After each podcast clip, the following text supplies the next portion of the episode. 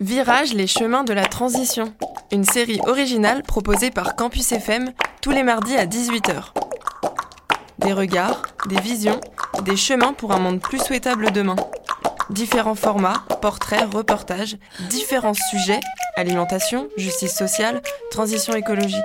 The world is waking up. And change is coming, whether you like it or not.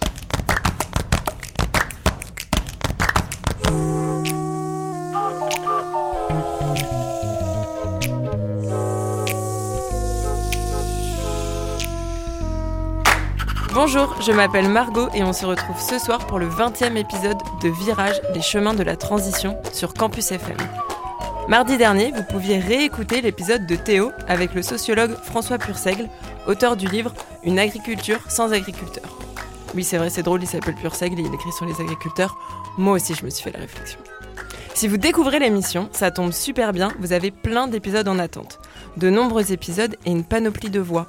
La mienne, Margot, votre dévouée, et celle de Théo, Mathias et Pauline. Alors les virageux virageuses, vous êtes prêts? L'épisode d'aujourd'hui s'appelle Créer son emploi dans le réemploi. Et oui, le choix des mots est volontaire, merci d'être si nombreux à le relever. Je m'égare un peu. Bref, aujourd'hui, j'accueille Quentin Deloire, qui a non seulement choisi une voie qui l'anime, mais a dessiné lui-même les contours de ce chemin. Et il n'a pas fait ça tout seul. C'est une histoire de voyage, de copains, d'engagement et de souhait d'un monde plus désirable. Bonjour Quentin, bienvenue au studio de Campus FM. Et salut, merci pour l'accueil. Est-ce que c'est la première radio pour toi? Et non, j'avais fait des radios avec euh, mon groupe de musique. Ok, donc zéro stress. Bon, un petit peu quand même, comme ok, toujours. ok, bah tu vois, on va mettre les choses euh, tranquilles au début parce que ma première question, c'est toujours la même, donc on va pas changer les bonnes habitudes. C'est comment est ta météo intérieure aujourd'hui? Eh bien, ensoleillé, vu la journée qu'il y a à l'extérieur, C'est pas mal. Ok, donc euh, autant ensoleillé dehors que dedans. C'est ça. Trop bien. Quentin, je vais te lire un petit extrait. Afin de diffuser notre manière de faire autrement, nous serions ravis d'échanger avec vous. Voici la fin du message que m'a envoyé Julie sur Instagram et qui fait qu'on se retrouve aujourd'hui. Alors Quentin, première question, on a échangé au téléphone, j'ai volontairement oublié la moitié des choses que tu m'as racontées justement pour les découvrir. Est-ce que tu peux me raconter qui est Julie et ce que ça veut dire euh, changer ce changer le monde? Alors, Julie, c'est une stagiaire qu'on a eue l'année dernière, donc au printemps 2022, qui venait d'une agence d'archi dans laquelle j'avais travaillé, qui est venue pour essayer de développer notre gamme de mobilier. Et à la suite de ça, en fait, enfin, tout s'est très bien passé avec elle. Du coup, on a décidé de l'engager. Donc, elle est maintenant architecte d'intérieur et designeuse dans la société 314 Conception. Ok, donc on va en reparler ça plus précisément, mais en fait, elle a aussi la casquette com. Euh, ouais, ça, en fait, euh, bah, elle aime bien ça. Ok. Et on lui a pas trop laissé le choix, je crois. mais euh, non, mais elle, elle aime bien ça. Du coup, elle a pris ça en, en main, en fait. On est en train déjà de découvrir les dessous du management de ta boîte. Ouais. Quentin, est-ce que tu as un souvenir qui résumerait ton enfance? Euh, ah ben alors oui, j'ai un souvenir qui va avec euh, ce métier d'aujourd'hui. C'est que mon grand-père bossait dans une déchetterie. Et du coup, mon terrain de jeu, c'était les bennes, les grosses bennes qu'il y a dans les déchetteries, dans lesquelles on jette des- à peu près tout, quoi. Donc moi, je courais là-dedans et j'allais choper euh, un vélo. Je disais, papy, regarde, il y a un vélo là. Et après, on le réparait. euh, On voilà. y trouve quoi dans les bennes de la déchetterie? C'est quoi le truc le plus fou que tu as trouvé Euh, je sais pas. euh, en vrai, quand t'es, ben, moi j'étais petit, hein, euh, du coup j'avais, c'était entre 4 et 6 ans. euh, je sais pas, une carriole de vélo par exemple. Une carriole de vélo. Ben oui, après tu te déplaces avec, tu mets tous tes trucs de quand t'es petit et que tu veux en garder partout, amener tes outils à droite à gauche pour construire des cabanes. C'est euh, une carriole de vélo, c'est le top quand t'es gamin quoi. Je sais pas si je trouve ça trop stylé, trop chelou, ou les deux. Ah non, c'est super stylé. Ok, d'accord. Et tu vas plus t'amuser dans les déchetteries? Ben non, on n'a plus le droit d'y aller dans les dans les bennes. Ah ouais, je crois que j'ai entendu ça. Mais ouais, ouais. Je pense qu'il y a eu trop de gens qui allaient Il y a s'amuser trop de dedans. gens qui s'amusaient. Ouais, non, mais il y avait trop de gens qui allaient récupérer des trucs. Hmm. Parce que concrètement, on jette énormément de choses qui pourraient être réparées assez facilement. C'est clair. De toute façon, on va revenir hein, sur tout ça. Je Mm. fais exprès de pas tout de suite parler de, de ton métier. Euh, Qu'est-ce que tu as fait comme étude? Alors, j'ai un BTS système constructif bois et habitat Euh, donc en gros, euh, savoir construire des baraques en bois, savoir les dimensionner et tout ça. Système constructif Ouais, ouais. Bon, en gros, tu fais des plans, en gros. d'accord. Des plans de Merci maisons de en me bois. parler. ouais. euh. Et j'ai un master d'archi, du coup, de l'école d'archi de Toulouse. Ok, donc autant sur papier que, que en 3D, tu sais faire. Ouais. Ouais, mais après, je dessine très mal à la main, mais bon. Je croyais que c'était un prérequis pour devenir archi. Non, non, non. C'est une légende c'est une légende. Bon, les gens Après, qui a- dessinent ouais, mal, vous pouvez devenir architecte. La preuve Clairement. en image. Clairement. en voix plutôt. Ok. Est-ce que sans encore me parler de ton activité actuelle, tu peux me raconter un moment choc, un moment prise de conscience qui t'a fait prendre un des chemins de la transition? Puisque l'émission, elle s'appelle Virage au pluriel, les chemins de la transition. Et on essaye à chaque fois de, de comprendre et de de- d'évoquer euh, ce qui a fait qu'on en est là aujourd'hui. Euh, je dirais, euh, en fait, je suis parti vivre au Vietnam. Du coup, plutôt qu'un moment choc, c'est plutôt une expérience de vie, euh, de voir tout ce qui est jeté et, qui peut être réutilisé. Et au Vietnam, en fait, il y a, beaucoup moins de, déchets dans la rue parce que c'est très vite récupéré, utilisé à droite à gauche. Mais par contre, il y a énormément de déchets plastiques partout. Et du coup, c'est une autre facette de la, de la pollution dans un autre pays, une autre façon de traiter les déchets. Et à partir de là, il y a eu un peu cette question là qui s'est posée sur les déchets, comment, qu'est-ce qu'on en fait, et tout ça. Attends, j'ai pas compris. Tu dis qu'au Vietnam, il y a beaucoup de déchets, mais qu'il y en a moins dans la rue parce que Ouais, les gens en les gros. récupèrent. Non, mais en gros, par exemple, il y a moins de meubles dans la rue, tu vois. D'encombrants, en fait. D'en- ouais, d'encombrants. Ok, mais plus de. Mais plus de déchets plastiques, par exemple, ce genre de choses. Quoi. D'accord. Mais, euh, mais du coup, c'est un, un peu un paradoxe parce que nous, on a tendance à beaucoup jeter et euh, les encombrants, typiquement, ils sont dans la rue alors que les poubelles sont bien rangées, tout ça. Et en fait, au Vietnam, tu vois euh, beaucoup plus dans la rue euh, de déchets plastiques Sale, en fait. oh, qui paraissent sales qui concrètement ouais. et beaucoup moins d'encombrants. En fait, le, typiquement, le bois, ça disparaît très très vite, quoi, par exemple. Enfin, c'est- en gros, c'est une réflexion qui m'a mené à cette réflexion sur la, matière première. Je suis resté un an là-bas. Ah oui, ok. Ouais. Et du coup, à quel moment? À la fin de tes études euh, Ouais, c'était pour ma quatrième année d'archi. Du coup, mobilité internationale, euh, Mm. Erasmus. Enfin, Je savais pas qu'on pouvait faire si long. Euh, ouais, euh, en, archi, tu peux en tout cas. Après, je connais pas le fonctionnement des autres euh, écoles, mais Ouais. Ok. J'enchaîne avec un autre extrait du message de Julie. J'ai fait exprès parce qu'il était vraiment inspirant, donc ça a tracé tout mon, épisode. Nous sommes une petite entreprise composée d'artisans, d'architectes, d'ingénieurs et de designers spécialisés dans l'économie circulaire à Toulouse. Une petite entreprise peut-être, mais avec des idées géantes vu la diversité des parties prenantes. Est-ce que tu peux m'en dire plus sur cette petite entreprise? Alors, on s'est monté avec euh, mon associé, avec qui j'ai fait mon master d'archi. Euh, donc moi, comme je disais, j'ai un BTS, euh, donc c'est un peu spécialisé charpente et, euh, et bureau d'études de construction bois. Et lui a fait une école d'ingé après, après le master.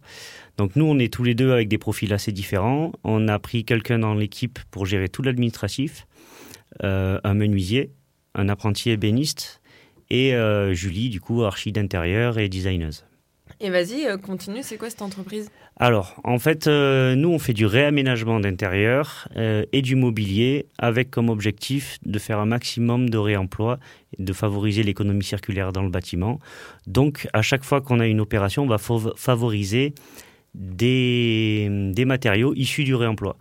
Donc, qui sont soit des déchets pour certains, soit qui sont, qui sont issus de la déconstruction de bâtiments avant la démolition, du coup, de la dépose sélective, comme on appelle et euh, on fabrique avec ça. Donc euh, évidemment, on ne peut pas tout faire euh, avec du réemploi. Euh, typiquement, là, on refait un appartement, il faut refaire des cloisons, on passe forcément par du neuf, mais on favorise toujours le réemploi en premier. Quoi.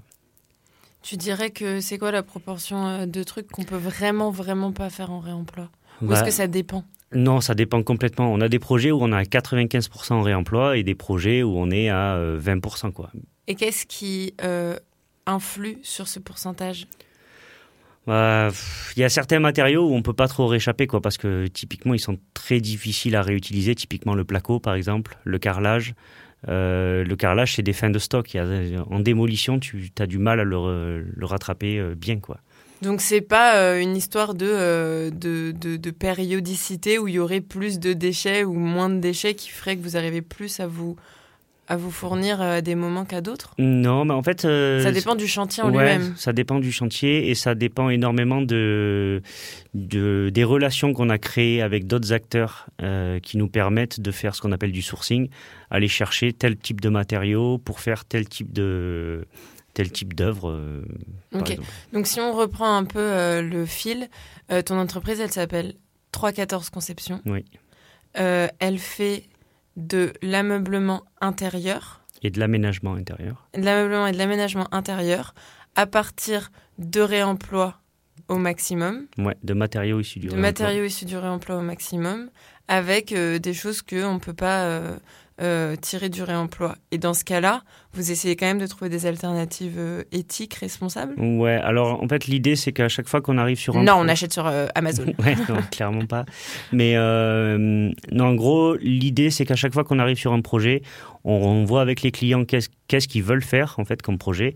S'il y a de la démolition sur site, on regarde qu'est-ce qu'on peut extraire avant la démolition pour faire une dépose sélective, c'est-à-dire démonter proprement, pour pouvoir euh, réinsérer ces matériaux sur le chantier directement. Comme ça, ça évite les allers-retours en voiture et tout ça. Si on peut pas, on regarde chez nos partenaires qu'est-ce qu'il y a comme, euh, comme matériaux qu'on peut récupérer. Typiquement, euh, s'il veut une étagère, le client, on va voir s'il y a du bois qui est récupérable à droite à gauche. Et en dernier recours, si vraiment on peut pas, là on achète du neuf. Donc on va essayer d'aller chez des chez des scieries avec qui on travaille. euh, et il y a certains trucs, de toute façon, tu es obligé de passer par du gros industriel. euh, de toute façon, quoi. Enfin, T'as pas le choix, quoi. Ok. Et vos clients, c'est des particuliers, des privés? C'est qui? Alors, on a commencé avec euh, une association qui s'appelle l'association Sosigno, qui travaille dans le quartier des Minimes, rue des Anges. Euh, c'est eux qui nous ont aidés à, à démarrer avec un gros chantier qu'ils nous ont donné. Et euh, donc, on a des assos, on a quelques privés et on a du particulier aussi. Ah ouais, donc euh, moi je veux euh, réaménager mon appartement, je peux faire appel à vous. Voilà. Bon, j'ai absolument pas ni l'envie ni les fonds pour réaménager mon appartement, mais c'est bon à savoir Oui. qu'on peut aujourd'hui et trouver des choses nous-mêmes et en même temps faire faire par d'autres. Ouais, tout à fait. Trop bien. Mais du coup, j'imagine que vos, vos coms, elles sont complètement différentes entre euh, une cible institutionnelle euh, de grands bureaux ou je ne sais quoi et euh, quelqu'un comme notre cher programmateur qui Mm. cherche un peintre euh, qui voudrait euh, vous recruter. Enfin, c'est même pas les mêmes tarifs. Enfin, comment ça fonctionne? Ou, ben, en fait, on s'adapte à chaque fois parce que une fois de plus, euh, on est assez récent, on n'a que deux ans. Du coup, dès qu'on change de, cible, euh, à chaque fois, c'est quelque chose de nouveau. C'est un nouveau challenge pour nous et de savoir comment on, on fonctionne. Là, tu vois, on commence à travailler avec des mairies et on ne sait pas vraiment encore quoi, comment on fait. Donc, on, est en train de créer encore des nouvelles façons de travailler pour nous euh, parce que c'est un- une démarche qui est assez unique dans la dans ce milieu-là parce que nous, on fait euh, ben, de l'étude, à savoir euh, faire ce qu'on appelle des diagnostics ressources avant une démolition, c'est d'aller sur place et de dire ben, ce bout de bois-là, il est intéressant, ce bout de bois-là est intéressant, ça, on peut le garder. Donc, on fait l'étude parce que mon associé Hélène, du coup, est calé sur tous ces, tous ces sujets-là. Moi, je sais comment on peut le réutiliser et après, euh, ben, savoir où on va le réutiliser. Donc ça, c'est des nouvelles façons de faire et euh, on improvise un peu quoi hein, là-dessus quoi. L'apprentissage empirique. Ouais, c'est une ça. technique qui a marché chez les, la- en médecine chinoise. Je vois pas pourquoi ça marcherait pas pour Bah, vous. Voilà, c'est ça. Par contre, c'est vrai que euh, dans, donc, dans le petit message de Julie, euh, composé d'artisans, d'architectes, d'ingénieurs, de designers spécialisés, du coup, c'est un de chaque. C'est quelle est l'équipe? Alors, ben, Julie, archi d'intérieur et designeuse. Moi, artisan et euh, architecte. Euh, architecte DE, il faut bien le préciser, ce qui veut dire diplômé d'État et pas euh, habilité à la maîtrise d'œuvre en nom propre. Euh, Mais t'as un petit galon en moins, c'est ça? Ouais, c'est ça. Ouais, je, je connais un peu. Ok.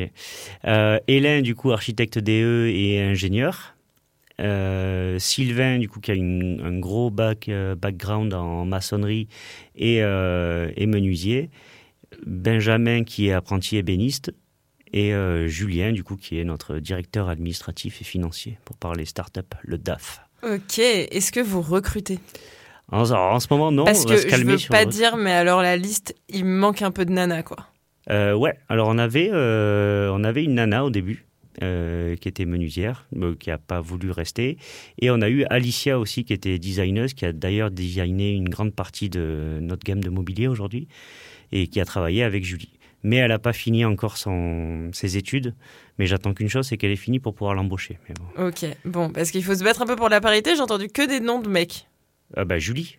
Oui, sauf Julie, qui m'a écrit et grâce à qui on est là. Voilà, Donc finalement, euh, c'est un peu la patronne, quoi. Ouais. Bah après, il n'y a, euh, y a pas de. Oui, effectivement, peut-être ça manque de filles, mais bon, on n'est pas. Je t'embête, c'est que je lutte pour l'égalité et la parité. Ah, mais, moi, j'ai aucun problème que- avec ça. hein.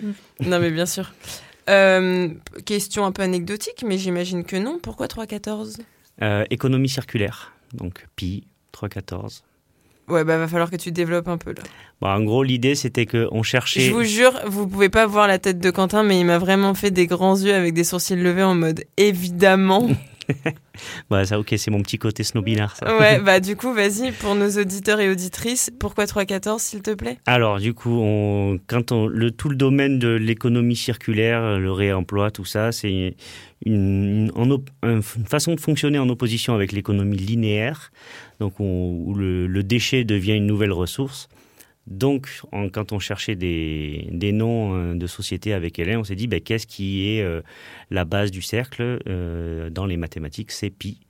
Et comme on a, Hélène a un petit côté ingénieur, il m'a doucement glissé ça. Euh, et voilà, du coup, on est resté sur pi, donc 3,14. Et on- on moi tu m'aurais fait la devinette, j'aurais dit 360. Ah oui, ça aurait pu marcher aussi, oui, effectivement. Ça fait peut-être trop skateboy. Ouais, peut-être, ouais, c'est ça. C'est loin, c'est très très loin. Et là, que dis-tu de renommer 314 par 360 Comme ça, je prends une petite marge. Ouais, c'est ça. Bon, ok. Et question bonus, histoire de placer Bachung. Euh, elle connaît la crise, ta petite entreprise? Euh, alors, comme toutes les petites entreprises qui naissent, on est encore, en- on a un fonctionnement en dents de scie encore, donc des très bons mois et des mois euh, pas dingo, dingo, comme on peut dire. Euh, mais après, on a des, on a des très belles euh, perspectives pour l'avenir. Il faut juste que ça se valide, quoi. C'est toujours pareil, quoi. Quand tu es une petite boîte, moi j'ai fait le choix d'employer très vite et de prendre un local très vite pour pouvoir un peu faire du stockage et pour pouvoir euh, fabriquer, parce qu'avant on faisait tout chez moi dans mon jardin, donc c'était euh, c'était un beau bordel. Et, euh, et donc voilà, j'ai fait ce choix-là d'embaucher, de prendre un local, d'investir, et donc bah, il faut attendre les retours sur l'investissement. quoi. Parce que t'as fait quoi avant, avant 314 Entre le Vietnam et, le- et la, et la petite entreprise, il s'est passé quoi? Alors j'ai passé mon master d'archi et j'ai voulu faire une thèse euh, et, et j'ai pas eu les financements. Du coup j'ai attendu pendant deux ans de savoir si j'allais faire ça. Et puis au bout d'un moment on m'a dit euh, vas-y Quentin remets-toi à bosser, j'ai du boulot pour toi et euh, du coup on a monté la boîte. D'accord, donc en fait, t'as jamais euh, travaillé avec ton diplôme d'archi en dehors de pour ta petite entreprise? Non j'ai fait un stage. Ouais, c'est hyper impressionnant. En général, on nous dit il faut se faire la main, il faut faire de l'expérience, bla bla bla. Ouais, Toi, t'as attendu une thèse et finalement, t'as monté ta boîte. ouais c'est ça. Ok, c'était quoi le sujet de la thèse qu'on aura tous raté Ouais, euh, c'était euh, le rôle de l'architecte dans les villes en transition. Et, Hyper intéressant. euh, voilà, mais c'était très large, fait, c'était fait exprès pour, pour ratisser large et pour pouvoir cibler plus vite après. Et euh, bah ouais, bon, en, gros, euh, on m'a dit que c'était trop large et puis après on m'a dit que de toute façon avec mon CV qui était trop technique pour, une- je j'arriverais pas à faire une thèse. Là, vous pouvez pas le voir non plus, mais il a le visage du mec qui a le seum. Ouais, un petit peu, ouais. Et du coup, c'est quoi le rôle de l'architecte dans, un- dans des villes en transition? Bah alors c'est très très large hein, parce que euh, par architecte, euh, est-ce qu'on comprend aussi euh, l'urbanisme euh, Enfin Ah ouais, moi, j'entends euh, surtout urbanisme. Alors ouais, c'est une grosse partie, mais euh, typiquement ça peut aussi être la rénovation énergétique des bâtiments.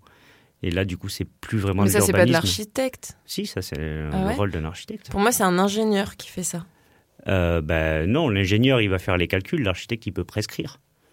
Donc il peut dire qu'est-ce que qu'est-ce qu'on fait, quand, comment. euh, Mais sur le choix des matériaux pour un plan de sobriété, qui est le plus habilité à savoir quel matériau choisir? Ben, en fait le problème c'est qu'il y a la performance des matériaux, mais il y a aussi le côté esthétique.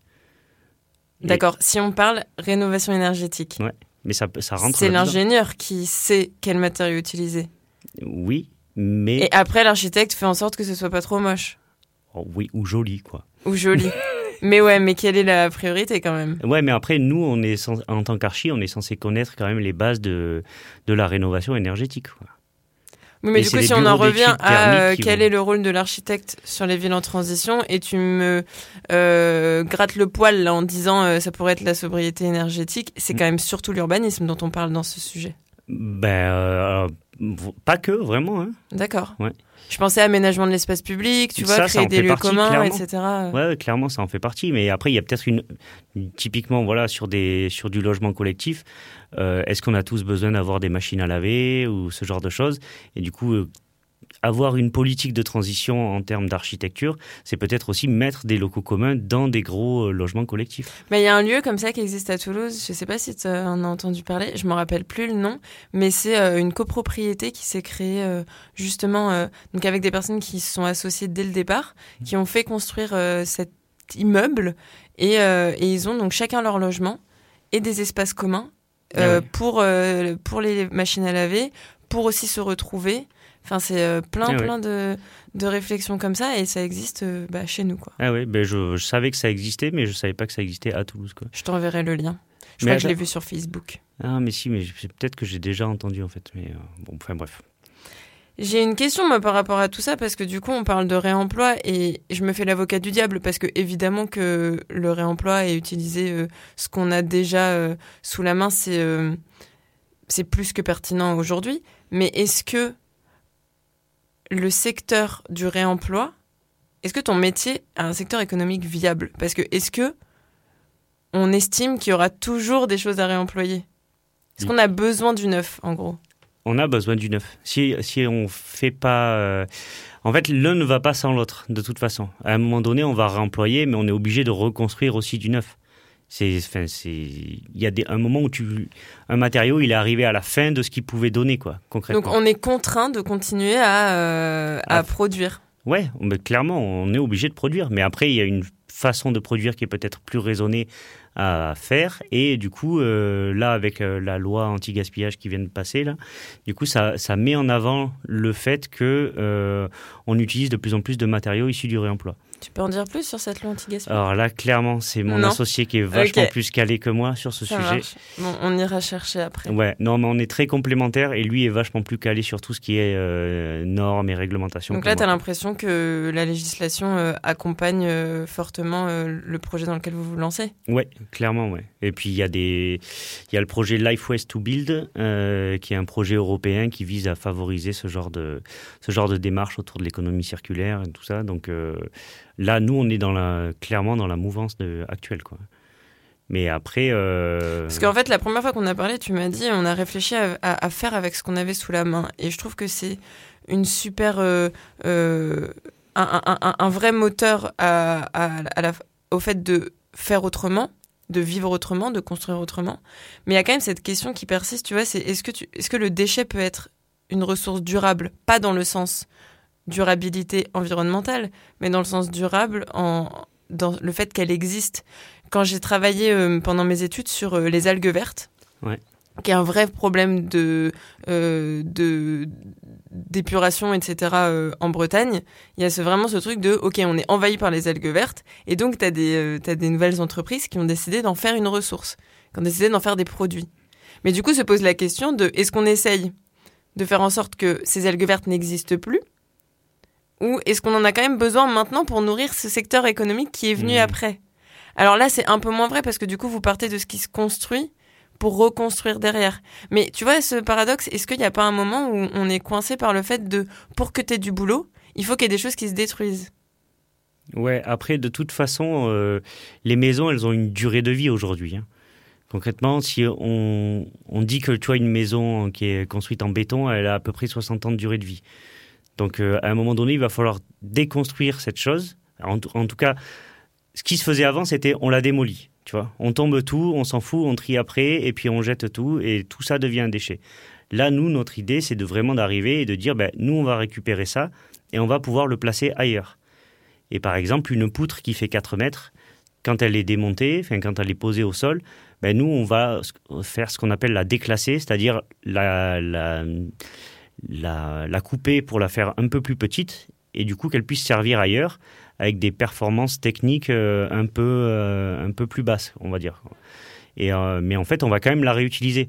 Le fait est que le bois qui est clairement notre secteur d'activité en termes de réemploi, c'est une ressource que qu'on peut qu'on peut, mais quand je sais pas, j'ai perdu le mot là, qu'on peut utiliser, qu'on peut réutiliser, qu'on peut façonner. On est capable plus que ce qu'on croit finalement, parce qu'on a l'impression qu'une fois que c'est coupé, euh, on peut plus rien en faire. Mais ouais, non, on peut, Le, on peut, nous, on peut le réutiliser euh, plein de fois en fait. C'est pas du tout un problème. Est-ce que vous avez prévu aussi, mais ça c'est une question vraiment par curiosité, euh, de faire de votre entreprise aussi une, une base de données justement sur tout ça. tu vois, ok, bah la, la durée de vie d'une poutre avant et, et maintenant avec les nouvelles méthodes, etc. Pour tous les matériaux que vous utilisez, un peu d'utiliser cet apprentissage empirique Ouais, en fait, là, le problème, c'est que ça devient des données très techniques et euh, il faudrait qu'on ait vraiment un département R&D dans notre, dans notre entreprise. Et c'est dans les idées ou pas? Alors, euh, je pense que Hélène a un peu cette envie au fond de lui, euh, mais on va attendre de poser un peu les bases de la boîte et d'être, de stabiliser l'activité économique pour pouvoir développer ça. Mais clairement, lui, c'est un truc qu'il aimerait développer. Bah, moi, je suis Tim aussi. Ouais. Mm. Quentin, je demande systématiquement à mes invités ce qu'ils écoutent pour euh, soit se rebooster ou pour se laisser aller à la mélancolie. Et j'ai adoré parce que ton mail, il disait Pour me motiver, j'écoute les copains toulousains. Alors clairement, moi, quand je reçois ça, c'est du pain béni pour quelqu'un qui essaye de valoriser les richesses locales. Donc ensuite, euh, bah, j'ai quand même cliqué sur Play pour vérifier. Bon, bah, 5 minutes de bonnes ondes dans mon casque, c'était un vrai bonheur. Le morceau s'appelle Touche d'optimisme, du groupe 3 classe Sans eux. Est-ce que tu peux nous raconter ton histoire avec ce morceau? Pourquoi tu l'as choisi lui? Euh, Alors pourquoi j'ai choisi lui? En fait, clairement, euh, c'est pas mon morceau préféré de l'album, le dernier album qu'ils ont sorti inclassable. Par contre, c'est un, morceau que j'adore voir en live parce que c'est la fin de leur set, il y a une grosse énergie avec la section cuivre et, euh, un solo de Romain à la guitare. Euh, en fait, il y a cette énergie là, les cuivres plus la guitare qui est assez ouf. Et, euh, ça me rappelle du coup leur concert à la, fête de Saint-Cyprien sur la place de l'Estrapade, qui était carrément dingue. Il y avait 4000 personnes qui les regardaient jouer, c'était c'était fou. Voilà. Et donc, si j'ai bien compris, toi, t'es un peu VIP parce que c'est vraiment tes potes, quoi. Ouais, ouais, c'est des copains. On a fait, on a fait pas mal de soirées ensemble. On a fait deux ou trois coplateaux aussi ensemble. et, et, on a même fait un feat euh, avec mon groupe. Waouh! Et, euh, et c'est vraiment des super belles personnes. Ils, ont, ils sont très engagés dans leur musique. Ils ont une musique que je trouve très riche. Et, euh, et puis c'est des super humains. Quoi. C'est tout. Bon, on vous, en a, on vous a donné un peu l'eau à la bouche. On vous l'offre et on se retrouve juste après. Qui fait bien!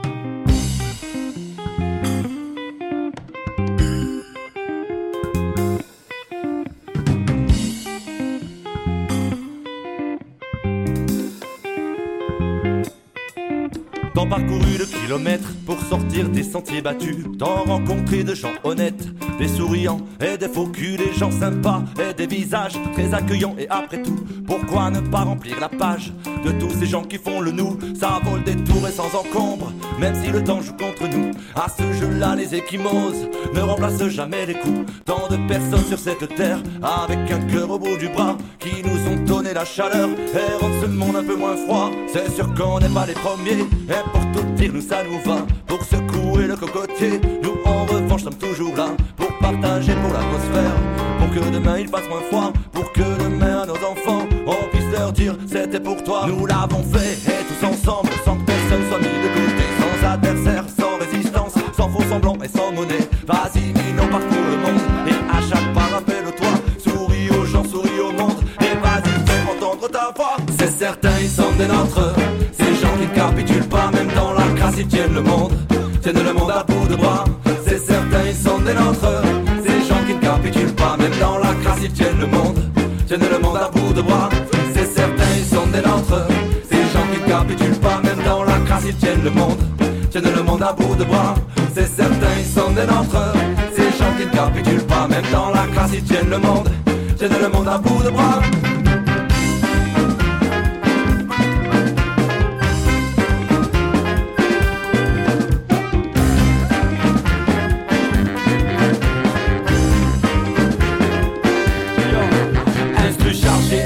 Tireur d'élite. Rien à foutre de blindés des zéniths. La musique et la poudre qui enflammera les manifs. Les bisounours sont sortis, les canifs. Façon mal, n'est pas les paradoxes de l'époque. Du fond de la classe en prof, et par les potes, on s'exporte. Sud, est, ouest, nord. Qu'a dit charger munitions sonores. Rive de basse à déchaîner les groupies, chez les potes à chaîner les coupis. Frais comme la West Coast quand t'as la pépille. Joue carte sur table, on fait tapis. Passer le monde à ce truc à Paname. Pas besoin des disques, on a construit cabane. Nick Prosper, c'est nous les rois du macadam. La force du collectif ne connaît pas la C'est certain, ils sont des nôtres. Ces gens qui ne capitulent pas, même dans la crasse, ils tiennent le monde. Tiennent le monde à bout de bras. C'est certain, ils sont des nôtres. Ces gens qui ne capitulent pas, même dans la crasse, ils tiennent le monde. Tiennent le monde à bout de bras. C'est certain, ils sont des nôtres. Ces gens qui ne capitulent pas, même dans la crasse, ils tiennent le monde. Tiennent le monde à bout de bras. C'est certain, ils sont des nôtres. Ces gens qui ne capitulent pas, même dans la crasse, ils tiennent le monde. Tiennent le monde à bout de bras.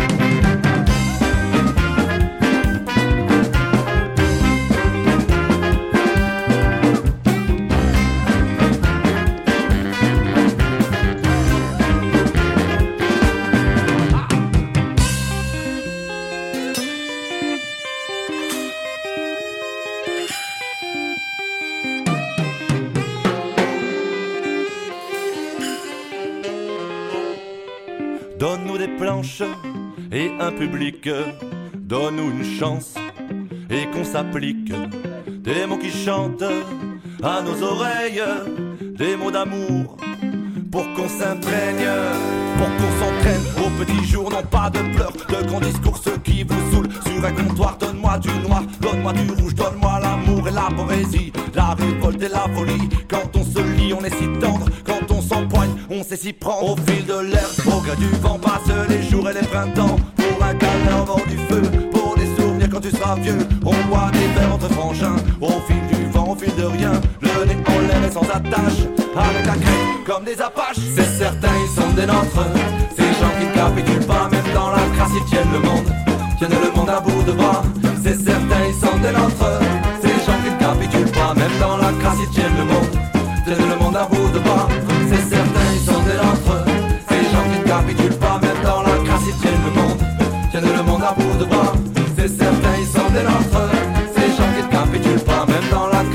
le monde. Le monde à bout de bras. C'est certain. Ils sont de nôtres. C'est certain. Ils sont de. C'était Touche d'optimisme du troisième groupe classe, pardon, du groupe troisième classe sans le E. On vous mettra la rêve dans tous les cas. Vous êtes toujours à l'écoute de l'émission Virage, les chemins de la transition sur Campus 94 FM. On reprend. Euh, on est toujours en compagnie de Quentin, du coup, mais euh, au-delà d'être cofondateur de 314, il nous a dit juste avant le morceau qu'il avait un groupe. Est-ce que tu as envie un petit peu de faire de la promo? Bon, alors vite fait, parce que je suis pas trop là pour ça. Allez Mais euh, ouais, on a un groupe avec quelques copains qui s'appelle Cool Cash Flex. On fait de la chanson humoristique. Donc c'est un- Là, pareil, comme 314, va falloir que tu développes. Cool, cool Cash Flex Non, euh, Euh. alors pas Cool Cash Flex parce que je crois que je sais même pas par où commencer, mais par le concept de chanson humoristique. Ouais, ben en fait, euh, on a un truc où on est un peu engagé, on a une approche engagée, mais où on a tendance à aller chercher la connerie du monde actuel, avant vraiment de rentrer de front sur pourquoi on n'aime pas ça. Donc du coup, on va plutôt aller chercher la satire de, de notre monde et des actualités. Vous mettez Groland en musique, quoi. Euh, ben D'ailleurs, on a joué pour le Fifigro. Euh, Oh, ok. enfin, les- le septembre, en mois de Ah septembre ouais. dernier. Euh, non, ouais, c'est plutôt que, en fait, l'actualité, il y a tel, c'est tellement de blagues euh, tout le temps, et ça s'arrête jamais. Donc, ben, nous, on chante ça, en fait. Typiquement, on a une chanson sur les Darwin Awards. Je sais pas si ça te parle. Non, les Darwin Awards, c'est euh, Ah, les morts il y a une Oh, cérémonie oui, qui récompense les gens morts euh, de façon débile. Voilà, mais ça, c'est du pain béni pour nous. Ouais, Tu m'étonnes. Mais moi, je fais souvent cette blague en disant euh, les pauvres humoristes, ils ont plus, euh, ils ont plus rien à faire, ils ont que à piocher ce Ben qui existe déjà. Bah, je suis contente que tu parles des infos comme ça parce que moi, ce matin, j'ai envoyé un message à mes parents en disant tous les matins, j'écoute le journal de 7 heures sur France Inter. Oui. Bon, bien plus tard qu'à 7 heures, mais je l'écoute tous les matins. Et aujourd'hui, j'avais l'impression d'être dans un mix entre euh, 1984, Idiocratie et Wally. Tellement c'était que des mauvaises news, de trucs qui paraissent tellement évidents de faire autrement que j'avais un peu le sourire jaune aux lèvres. Mm. Je sais pas si je tu vois. comprends. Bah oui, je- moi, je l'écoute à 7 heures, par exemple. C'était assez fou, quoi. Ouais, ouais, c'est fou. Donc euh, bon, je préfère les Darwin Awards, je crois, au journal de 7 heures de ce matin, exclusivement. Euh, dernière petite question. On a beaucoup parlé de 314, on a un peu parlé de ta vie, assez peu du voyage au Vietnam, mais qui a quand même été le, virage de, ton engagement, en tout cas de ton métier. J'aime bien l'idée que tu es. Enfin, c'est un peu ce qu'on cherche dans cette émission, c'est. euh, on, on a quelque chose qui nous, qui nous percute et on en fait quelque chose. Bon, toi, t'es allé beaucoup plus loin qu'en faire quelque chose, puisque t'en as fait ton boulot. Et ça, c'est assez, euh, assez inspirant. Mais est-ce que t'as d'autres idées de projets, de rêves, de métiers que t'aimerais inventer? Euh, de métiers que j'aimerais inventer, euh, non. Là, j'ai déjà du mal à caler ce métier-là, plus le, métier de musicien et de combiner les deux. Euh, non, par contre, si on doit parler de rêve, c'est un peu le fondement de ce qu'on a fait avec Hélène, à savoir ce voyage entre le Vietnam et la France. Et clairement, c'est si j'avais une année en, plus là pour faire quelque chose, j'aimerais faire le projet qu'on a fait sur d'autres continents encore. Donc aller chercher euh, l'habitat vernaculaire et savoir comment les gens habitent, pourquoi ils habitent comme ça. Typiquement partir en Amérique du Sud, en Afrique, euh, sur des îles, en je sais pas où. euh. Alors, j'ai une question, mais avant, on en a déjà parlé. Est-ce que tu peux définir ce qu'est vernaculaire, s'il te plaît? Alors vernaculaire, c'est dans les sciences euh, humaines et sociales quelque chose qui est typique d'une région. Donc une langue, euh, des habits, euh, la mode. C'est la même chose que endémique d'un point de vue scientifique. Qui est une espèce locale. Voilà. Merci, non, parce que toi, tu penses que tout le monde connaît le mot Non, j'ai tendance à le- l'expliquer, mais Et donc, ta première destination dans ta liste de rêves, ce serait quoi? Pour, pour faire ce projet, Ouais, ah, ce serait quelques mois en Afrique, ouais, ce serait génial. ok. Où ça, en Afrique? Bah, je pense que je, si on refaisait la même chose que ce qu'on a fait, c'est-à-dire qu'on a traversé 17 pays en 6 mois. Ah, mais tu m'as parlé juste du Vietnam. Ah non, non, en fait, on est parti du Vietnam et on est rentré jusqu'en France par la route. D'accord. Voilà, pendant En 6 plus, mois. euh, voyage euh, l'eau en énergie. Mm, Ouais. Quasi? Non? Beaucoup d'avions? Euh, on a fait, on a pris une fois l'avion, une fois le bateau, le train, beaucoup. Ah oui, donc euh, vraiment. euh, Mais en fait, il y a des endroits techniquement on peut pas Sobre. passer quoi. Ouais. Oui, oui. Mais bon, quand même. Et on a fini par acheter un camion en, en Roumanie. J'ai cru que dire, on a fini par acheter un jet. Ouais, ouais. C'était bien Ouais, plus pratique. clairement. Euh, non, non, ouais. En fait, euh, ben, on a dû prendre l'avion typiquement parce qu'on depuis l'Inde, on pouvait pas euh, traverser le Pakistan et l'Afghanistan. Il faudrait calculer l'impact carbone de votre voyage, mais je suis sûre qu'il est assez faible par rapport à la destination que vous avez parcourue. Par rapport aux 17 000 Et le kilomètres, temps ouais, que vous avez passé. Ouais.